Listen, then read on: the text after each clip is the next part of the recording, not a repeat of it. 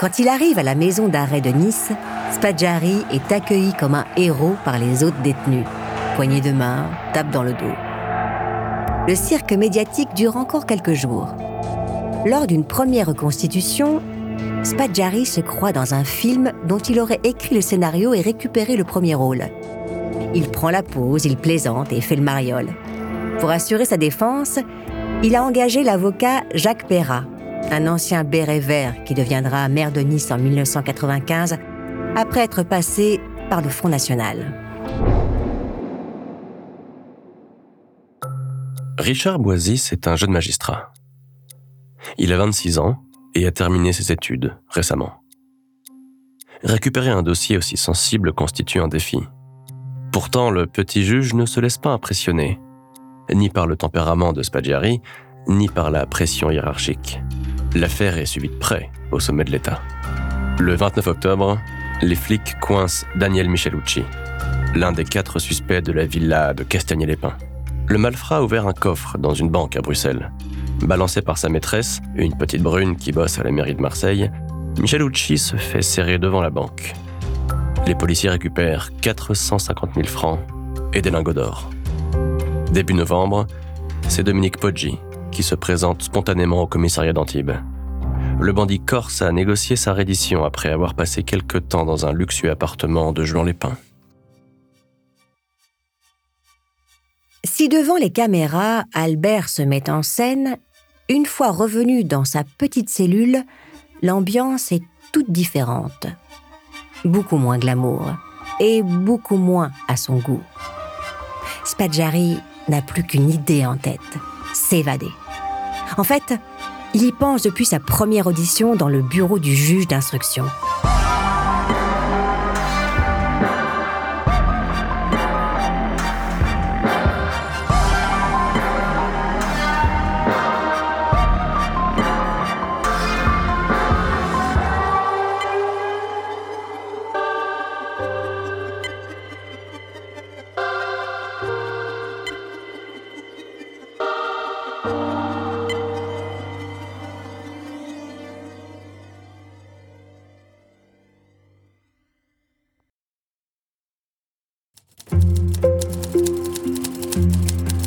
Méthodique, Richard Boisis a décidé de régler la vie de Spaggiari comme du papier à musique.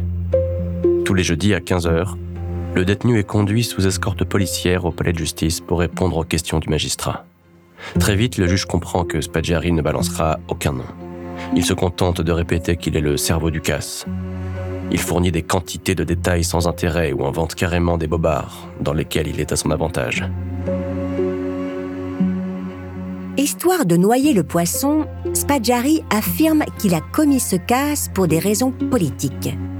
Il voulait soutenir la cause de l'extrême droite et combattre les communistes. Pendant qu'il débite son laïus, Spadjari se familiarise avec les lieux. Le bureau du juge est situé au deuxième étage. Le magistrat est assis en face de lui et tourne le dos à une fenêtre dépourvue de barreaux.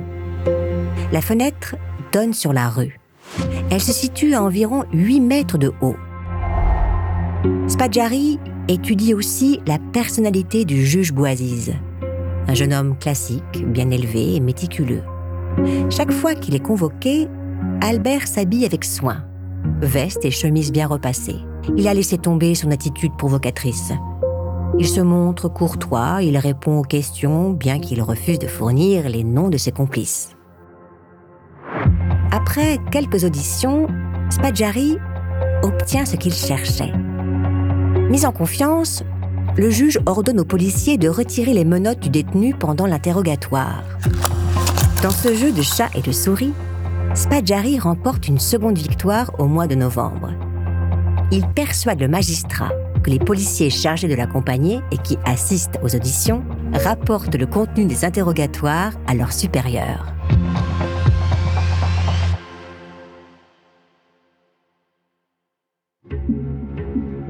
Le juge Boisis se doute que le pouvoir politique entend surveiller Spaggiari comme le lait sur le feu. Le détenu connaît du monde. De plus, il a eu accès à des documents gênants dans les coffres fracturés lors du casse. Richard Boisis ordonne alors aux policiers d'attendre la fin des auditions dans le couloir, à l'extérieur de son bureau. À la mairie, un petit vent de panique se met à souffler. On s'inquiète des relations que Spaggiari a nouées avec des membres du cabinet de Jacques Médecin. On connaît le personnage. Il est capable de raconter tout et n'importe quoi. Il pourrait se montrer gênant.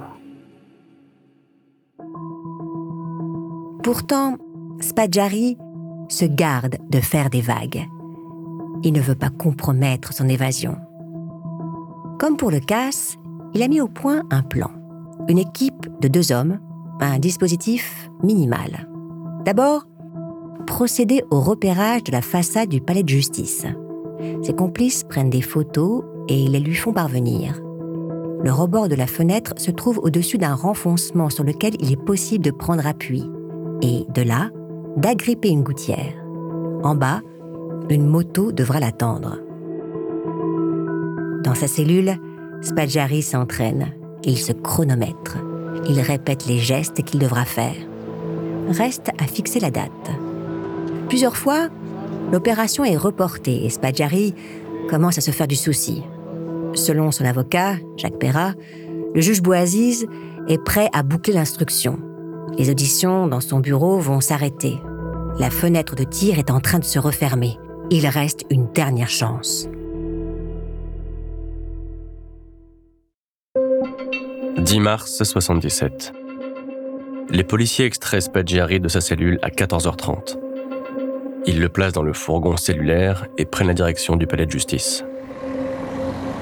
Tandis que le fourgon est arrêté à un feu rouge, une moto se range à sa droite. Le motard fait vrombir le moteur à deux reprises, puis démarre sur les chapeaux de roue dès que le feu passe au vert.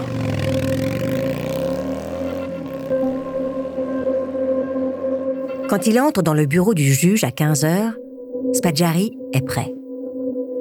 Il a la confirmation que l'évasion est pour cet après-midi. Au début de l'interrogatoire, Spaggiari se répand en détail et tente de gagner du temps. Un peu avant 17h, il sort de sa poche un schéma qu'il a lui-même dessiné. Le dessin est volontairement incompréhensible pour embrouiller le juge Boisy. Spaggiari vient se placer à côté du magistrat et étale le schéma sur le bureau, comme s'il s'apprêtait à lui en expliquer le sens.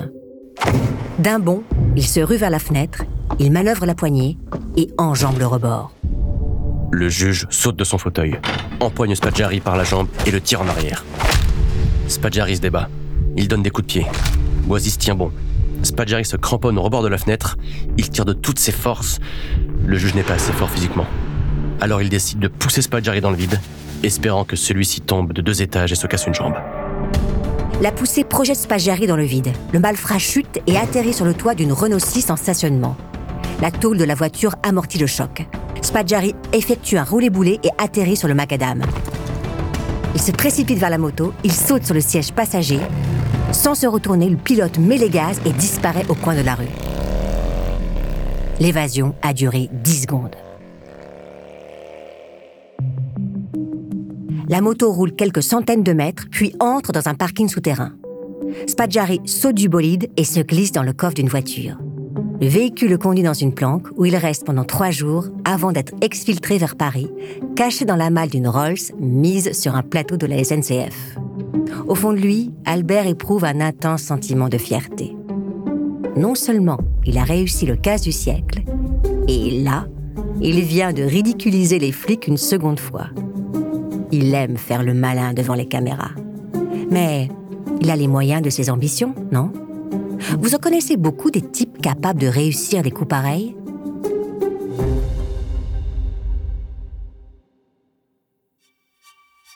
Avant de continuer cet épisode, nous voulions vous remercier pour votre écoute. Si vous voulez continuer de nous soutenir, abonnez-vous à la chaîne Bababam Plus sur Apple Podcast.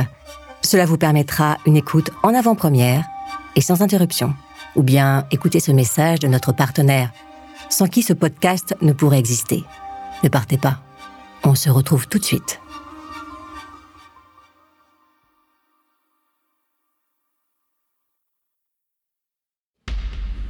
L'évasion de Spaggiari est un coup de tonnerre politique. Le ministre de l'Intérieur réunit ses conseillers, des milliers de flics sont mobilisés pour retrouver le fuyard. En quelques heures, la polémique enfle. Certains trouvent que Spaggiari s'est évadé un peu facilement. D'autres rappellent qu'il avait ses entrées à la mairie.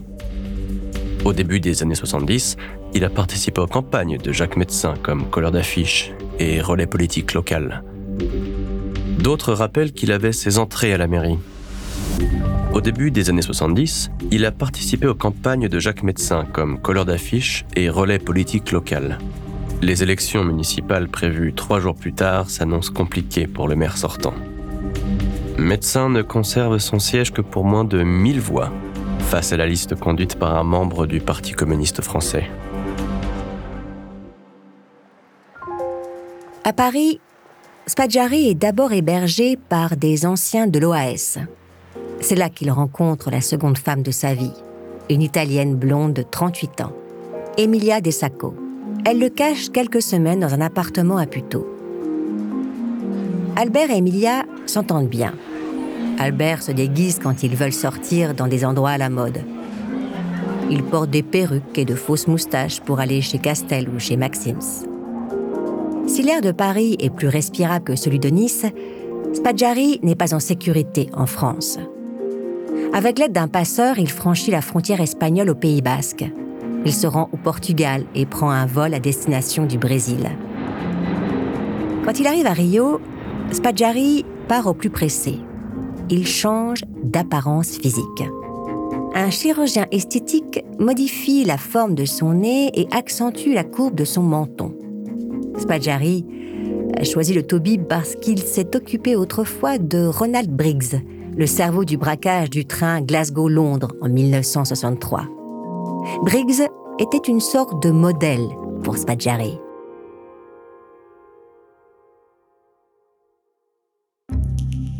Même à l'autre bout du monde, Spaggiari n'est pas en sécurité. Les services français du renseignement extérieur l'ont localisé au Brésil. Plusieurs agents font le voyage pour l'arrêter. Spaggiari n'échappe aux flics que grâce à un concours de circonstances. Emilia, qui a fait un aller-retour à Paris, se trouve dans le même avion que les agents du renseignement et engage la discussion avec eux. Il ne lui a pas été difficile de deviner le but de leur mission et de prévenir son amant à temps.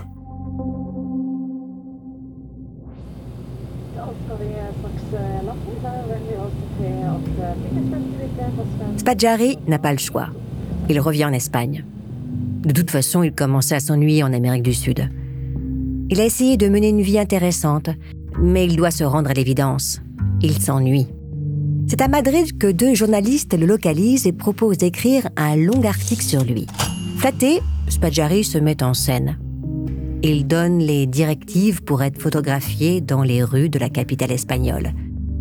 Il continue de se déguiser, comme Fantomas dans les films d'André Hunebelle au milieu des années 1960. Tout le paradoxe de la cavale est résumé dans ce reportage. Spaggiari a changé de visage et pourtant, il meurt d'envie qu'on le reconnaisse. Finalement, les deux journalistes sortent dix pages dans Paris Match en avril 78. L'article et les photos font sensation. Pour l'opinion publique, le cerveau du casse du siècle se trouve en Espagne et vit sans être inquiété. Dans la foulée, Spaggiari publie Les égouts du paradis, une version très romancée du casse, adaptée au cinéma par José Giovanni l'année suivante. Le tribunal de grâce le condamne par contumace à 10 ans de prison pour les armes et le fric retrouvé dans le poulailler de sa bergerie. Mais Spaggiari s'en fout il est toujours en cavale. Le procès du casse du siècle s'ouvre le 22 octobre 1979 devant la cour d'assises de Nice. Dans le box, on retrouve Francis Pellegrin et Alain Bournat, les deux escrocs qui ont balancé Spaggiari. Il y a aussi Dominique Poggi, Daniel Michelucci et Gérard Vigier, les gars repérés dans la Villa des Castagniers. Poggi a choisi de faire face à la justice plutôt que de vivre traqué le calcul n'est pas si bête quand on y songe. Une fois qu'il aura purgé sa peine, il sera libre et il pourra profiter de son fric. 1980. Spaggiari s'installe en Argentine. Bien que planqué de l'autre côté de l'Atlantique, Albert est sur le qui-vive. Il est obligé de payer pour rester en liberté Et en quelques années, il a dépensé la totalité de sa part du butin. Pour se faire un peu de fric, il monnaie des interviews. Ses livres se vendent, mais pas assez pour lui assurer un train de vie. Il ne compte plus sur la revente des bijoux que détiennent les Marseillais. Il sait qu'il s'est fait avoir. En 1981, il est pris d'une violente douleur dans le bas du dos. Au début, il ne veut pas croire à la gravité de la maladie. Pourtant, il se fait opérer d'une tumeur au rein. La maladie s'installe. Spadjari consulte les oncologues. Il a envie de revenir en France, de renouer avec ses anciens amis. Sans doute par instant songe-t-il à se rendre. Cependant, il ne franchit pas le pas. Les dernières années de la cavale sont celles de l'errance. Avec Emilia, il achète une ferme à Belluno, le village dont elle est originaire dans le nord-est de l'Italie. Il retape la baraque comme il l'a fait pour la bergerie des oies sauvages. En août 1988, il est pris d'un malaise. Après consultation de médecins, le diagnostic tombe. Il souffre d'un cancer du poumon incurable. Les chirurgiens lui retirent un poumon, mais ne peuvent pas le sauver. Bien que très affaibli, il continue de lire. Il a toujours aimé la lecture. Il a envie d'écrire aussi, se raconter encore une fois, mais il n'en a plus la force. Le cerveau du casse du siècle meurt le 8 juin 1989. Emilia organise le transfert du corps dans le caveau de la famille à Laragne, là où il est né. Il emporte avec lui le nom de ses complices et ce qu'est devenu le reste du butin.